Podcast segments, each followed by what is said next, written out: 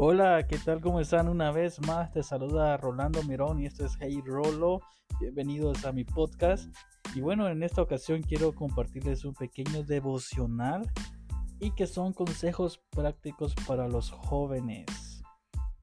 Eh, hay un versículo bíblico que eh, muchos lo hemos escuchado y se nos han lo hemos leído, está en Timoteo capítulo 4 versículo 12 y dice, no permitas que nadie te subestime por ser joven.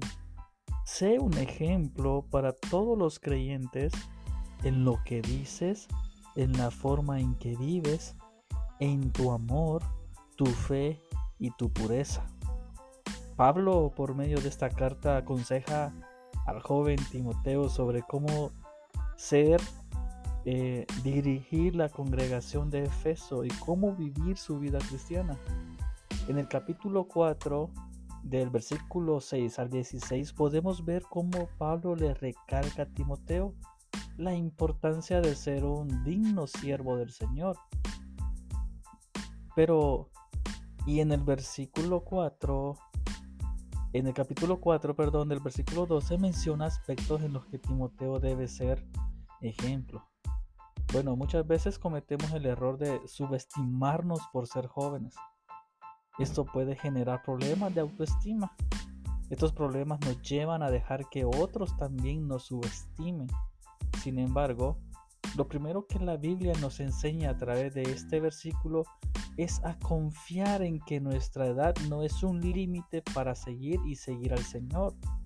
Creemos esa palabra, yo la creo totalmente. Bueno, también podemos ver cómo Pablo le menciona a Timoteo las áreas de su vida en las que debe ser un modelo a seguir. Y como número uno, en la manera que habla, lo que dice y cómo lo dice. En el versículo, eh, como dos, le dice en su comportamiento con otros. Y número tres, en el amor genuino por los demás la convicción de sus creencias. Y como número cuatro, en buscar la santidad de Dios todos los días. Al igual que Timoteo, usted y yo debemos de velar porque lo anterior sea una verdad en nuestras vidas. La pregunta es, ¿estamos dando testimonio de esto? Bueno, de ser así, pues gloria a Dios.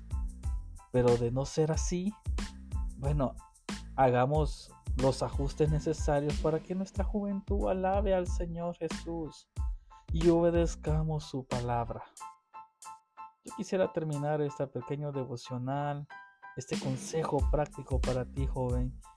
Quisiera orar por tu vida. Padre, gracias por escogernos y permitirnos conocerte desde muy jóvenes. Hoy te pedimos perdón si no hemos sido ejemplo para las personas que nos rodean. Llévate todo temor y falta de confianza. Te invitamos a tomar el control absoluto de estas áreas de nuestra vida y enséñanos a hablar, a actuar y a vivir en amor, en fe y buscar tu santidad todos los días. Te necesitamos, Señor, en el nombre de Jesús. Amén.